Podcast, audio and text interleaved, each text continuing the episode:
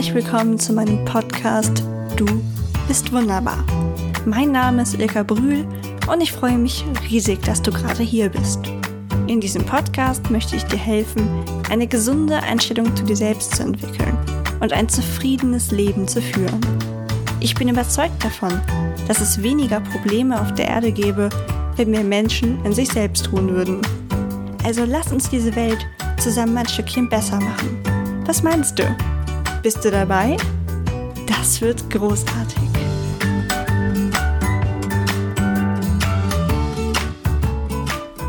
Hallo ihr Lieben, in dieser Folge habe ich zum ersten Mal eine Buchempfehlung für euch. Es handelt sich dabei um ein Buch, das ich kürzlich gelesen habe. Es wurde mir vorher vielfach empfohlen, weshalb ich besonders gespannt auf den Inhalt war. Um sicher zu gehen, weise ich hiermit darauf hin, dass ich diese Folge als Werbung kennzeichne. Es handelt sich aber um eine freie Meinung und ich werde dafür nicht bezahlt. Aus rechtlichen Gründen kann ich das Buch natürlich nicht genau wiedergeben, aber ich fasse euch die in meinen Augen wichtigsten Punkte zusammen und ergänze sie um meine eigene Meinung. Bei dem Bestseller aus Japan handelt es sich um Du musst nicht von allen gemocht werden von Ishiro Kishimi und Fumitake Koga. In diesem werden die Weisheiten von Alfred Adler erklärt, der ein Vorreiter der Achtsamkeitsbewegung war. Erzählt wird als Dialog zwischen einem unglücklichen jungen Mann und einem Philosophen, der sich über fünf Abende erstreckt. Durch diese Erzählform lässt es sich wirklich angenehm lesen und man bekommt die philosophischen Ideen Adlers wie beiläufig mit, was ich sehr gelungen finde. Die Kernaussage des Buches ist meiner Meinung nach, dass unsere Vergangenheit uns nicht definiert. Also natürlich prägt uns diese, aber letztlich können wir jederzeit entscheiden, unser Handeln zu ändern. Und nicht nur das Handeln, sondern auch unsere Denkweisen. Die Autoren stellen klar, dass wir für viele Verhaltensweisen die Traumata und Erlebnisse der Vergangenheit verantwortlich machen oft auch unbewusst. Warum gibt es dann aber Menschen, die eine harte Vergangenheit hatten und dennoch glückliche, positive Menschen geworden sind? Weil es vor allem zählt, was wir daraus machen und wie wir mit uns selbst reden. Denn ein Weg entsteht erst, wenn wir ihn gehen, wie auch Jennifer Rostock singt. Andersrum bedeutet es, dass Menschen, die nicht glücklich sind, selbst einen großen Anteil daran tragen. Und bevor du jetzt aufschreist und mir sagst, dass du natürlich nicht aktiv etwas für das Unglücklichsein tust, calm down. Ich weiß, dass niemand es gerne hört. Auch ich bin nicht immer glücklich. Und das erwartet auch keiner. Wir reden hier nicht davon, dass man mal einen schlechten Tag hat oder so. Aber häufig merke ich selbst, dass ich dieses Unglücklichsein mindestens verstärke, wenn ich sogar selbst hervorrufe. Wenn mir beispielsweise etwas auf den Fuß fällt, ist das natürlich erstmal doof. Aber ich kann selbst bestimmen, wie lange ich mich noch darüber ärgere, nachdem es schon längst nicht mehr weh tut. Wenn sich also jemand an der Kasse vordrängelt und ich völlig genervt bin, macht es das nicht unbedingt besser. Probiere weniger an das zu denken, was dich stört, sondern konzentriere dich auf etwas anderes. Die Wut verraucht dann vielleicht nicht sofort, aber doch eine Ecke schneller. Außerdem lernst du dieses Verhaltensmuster anzuwenden. Je häufiger du dich selbst aus kleinen Tiefs ziehst, desto besser wirst du auch darin. Wenn ich es hier so sage, gebe ich aber nur meine eigene Meinung und die Lehren Adlers wieder. Es gibt definitiv unterschiedliche Meinungen in der Fachwelt, wie ja eigentlich immer. In der traditionellen Psychologie wird beispielsweise unterschieden in Menschen, die tendenziell eher heiter glücklich oder launisch depressiv sind. Adler widerspricht dem und hält Optimismus und Pessimismus für Lebensstile. Ein Punkt, in dem ich mich total wiedererkannt habe, ist die Abhängigkeit von einem oder mehreren Makeln. Wir machen unser Denken komplett abhängig von einem Zustand, in dem wir von unserem eigenen Wunschbild abweichen, das uns so durch die Gesellschaft eingetrichtert wurde. Bei mir war es lange Zeit mein Aussehen, das schuld an allem war. Es ist auf eine verrückte Weise bequem, weil man sich damit nicht auseinandersetzen muss, wie man sein Leben verbessern kann. Jedes Unglück widerfährt einem anscheinend wegen dieses Makels. Das beruht wieder auf dem Modell, dass man nicht für sein eigenes Glück verantwortlich ist. Vielleicht hilft es dir ja auch, den Spieß mal umzudrehen. Wie oft hast du schon intensiv über die Makel anderer Leute nachgedacht? Und ich meine jetzt nicht, wenn dich jemand zum Lästern verführen will, sondern wirklich von dir aus. Klar ist man manchmal neugierig, warum jemand so aussieht oder sich so verhält, aber das ist ja meistens nicht, oder bei mir auf jeden Fall nicht wertend gemeint. Meistens stellt man sich aber selbst in den Mittelpunkt und erwartet, dass das Leben alles regelt. Oder wenn es das eben nicht tut, läuft es automatisch schlecht. Wenn ich das so sage, höre ich erst richtig, wie verrückt das ist. Ich meine, wir sind über sieben Milliarden Menschen auf dieser Erde, die wir eh gerade so schön runterwirtschaften, weil wir viel zu egozentrische Wesen sind. Wieso sollte uns das Glück in den Schoß fallen?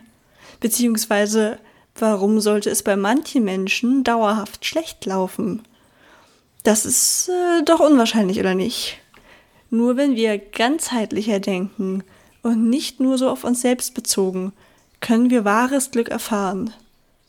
Und damit meine ich nicht, dass wir uns selbst vernachlässigen sollten. Auf keinen Fall. Dazu kannst du dir gerne Folge 3 anhören, in der ich über die Bedeutung von Selbstliebe rede.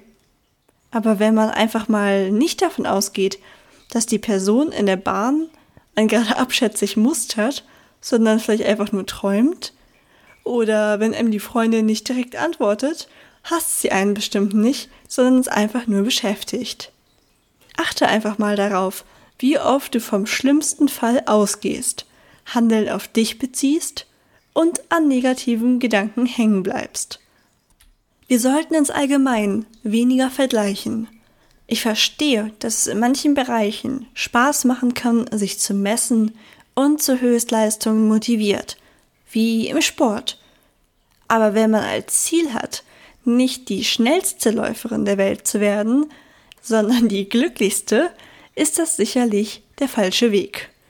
Also nicht, dass man sich vornimmt, der, die glücklichste Läuferin zu werden, sondern auf Höchstleistungen zu achten, wenn man die glücklichste Läuferin werden will. Außerdem ist immer die Frage, wie man Höchstleistungen definiert. Für mich ist ein gutes Beispiel das duale Studium, was ich gemacht habe. Je nach Unternehmen werden entweder alle übernommen, die einen bestimmten Notenschnitt schaffen, oder nur beispielsweise die besten fünf. Zum Glück war es bei mir möglich, dass alle übernommen werden, solange sie den Schnitt schaffen. Das Resultat? Man hilft sich. Eine Freundin hat in dem anderen Modell studiert. Und laut ihrer Beschreibung herrschte da viel mehr Konkurrenzdenken. Es kann gut sein, dass die im Durchschnitt etwas bessere Noten hatten. Aber was hat man dann damit gewonnen? Also bei uns haben sich tolle Freundschaften entwickelt und die soziale Kompetenz ist viel ausgeprägter. Mit Glücklichsein verbinde ich eher diese Variante. Das andere Unternehmen erhält auch bloß eine neue Generation von auf sich fokussierten Mitarbeitern. Das leitet sehr gut zu einer weiteren Erkenntnis aus dem Buch über. Die Sucht nach Anerkennung ist nicht gut. Es fängt schon als Kind an, wenn man unbedingt den Eltern gefallen will. Viele Kinder haben gar nicht die Gelegenheit, auf eigenen Beinen zu stehen, vielleicht mal auf die Nase zu fallen aber dann gestärkt aus der Situation hervorzugehen. Kinder sind Meister daran zu merken, welche Verhaltensweisen zu Lob und welche zu Tadel führen. Das führt bei vielen Kindern dazu, dass sie ihren eigenen Wert von ihren schulischen Leistungen abhängig machen. Und das geht dann immer so weiter, auch bei der Berufswahl. Man soll halt erstmal was Vernünftiges machen, mit dem man auch Geld verdienen kann. Doch ein so vorbestimmter Weg ist nicht immer der, der dich auch glücklich macht. Außerdem nimmt man seinen eigenen Kindern so die Möglichkeit, selbst herauszufinden, was ihnen Spaß macht. Mama, Papa, falls ihr das gerade hört, ich fühle mich nicht so, als hättet ihr mich in irgendeinen Weg gedrängt. Doch dieses antrainierte Verhaltensmuster kann man ablegen, auch wenn es schwer ist. Auf den ersten Blick ist es natürlich leichter, alles zu machen, was die Chefin, Partnerin oder Freundin möchte. Wenn du allerdings beginnst, dein Handeln von ihnen unabhängig zu machen, wird dir das vieles erleichtern. Das ist ein Punkt, über den ich momentan sehr, sehr viel nachdenke. Regelmäßig, wenn ich plane, was ich nächstes Jahr während meiner Freistellung so mache und die verschiedenen Möglichkeiten gegeneinander abwäge, komme ich an einen Punkt, wo ich überlege, was mein Umfeld und meine Follower dann davon halten könnten. Da, ja, dabei mache ich dieses Jahr für mich. Also sollte ich genau den Weg einschlagen, der mir am meisten Glück verspricht. Vernunftentscheidungen habe ich schon genug im Leben getroffen. Oder was mir auch häufig auffällt, ist, wenn Leute sich in Posts oder ihrer Insta-Story darüber beschweren, wie ihre Reichweite zurückgegangen ist und ob denn ihre Inhalte nicht mehr gefallen würden. Klar kann ich die grundsätzlichen Überlegungen verstehen, denn es ist schade, wenn man sich Mühe mit einem Post gibt und ihn kaum einer sieht. Algorithmen können schon eine fiese Sache sein. Was ich mir dann aber immer sage und weshalb mich es wirklich nicht juckt, ist, dass ich mal angefangen habe mit 300 Followern, weil es mir Spaß macht und eine tolle Möglichkeit ist, meine Gedanken zu sortieren. Wenn das dann auch noch Leute sehen oder hören und mögen, ist das natürlich schön. Aber der Antrieb sollte immer aus einem selbst kommen. Wenn ich irgendwann keinen Spaß mehr dabei verspüre, dann will ich das auch überhaupt nicht mehr machen. Huiuiui, da habe ich mich aber schon wieder in Rage geredet. Aber es ist mir einfach so ein Herzensthema. Nachdem ich selbst so lange mein Glück von meinem Aussehen und meinem ach so harten Schicksal abhängig gemacht habe. Du hast es selbst in der Hand.